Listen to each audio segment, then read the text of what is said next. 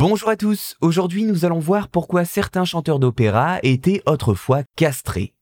En Occident, dans la seconde moitié du XVIe siècle, se développe le phénomène musical des castrats. Les castrats étaient des jeunes chanteurs d'opéra qui étaient castrés avant leur puberté, ce qui les empêchait de muer et par conséquent leur permettait de garder une voix aiguë tout en acquérant la puissance sonore de l'âge adulte. C'est d'abord dans des chapelles privées ou publiques que l'on retrouve des castrats. Il faut attendre au moins le milieu du XVIIe siècle pour que l'on commence à retrouver des castrats à l'opéra et plus précisément dans des rôles principaux. Quand l'opéra prend son essor dans le deuxième quart du XVIIe siècle, les sopranos, castrats et les femmes, qui constituent les voix les plus aiguës, sont mieux payés que les ténors et les basses. C'est de là que viendrait le développement du phénomène des castrats, de par l'importance accordée aux voix les plus aiguës. À ce moment, les castrats et leurs voix si particulières deviennent de véritables phénomènes qui fascinent les amateurs de musique. Les historiens rapportent que les meilleurs castrats pouvaient parfois rivaliser en puissance, en technique et en hauteur avec petite trompette, c'est pour vous dire.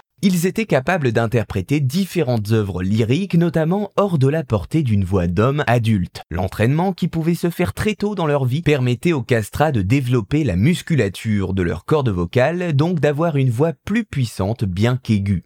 Certains d'entre eux devinrent très célèbres, comme Farinelli qui a inspiré le film éponyme sur sa vie sorti en 1994, ou encore Alessandro Moreschi, le seul castrat pour lequel on dispose encore d'enregistrements. À la fin du XVIIIe siècle, la pratique pour le moins barbare de la castration pour obtenir ce genre de voix est interdite par le pape Clément XIV. À partir de ce moment, les castrats ont peu à peu disparu Aujourd'hui, les partitions qui leur étaient destinées sont interprétées soit par des contre-ténors, soit par des mezzo-sopranos, deux catégories de chanteurs qui possèdent des voix particulièrement souples et puissantes. Voilà, vous savez maintenant pourquoi certains chanteurs d'opéra étaient autrefois castrés.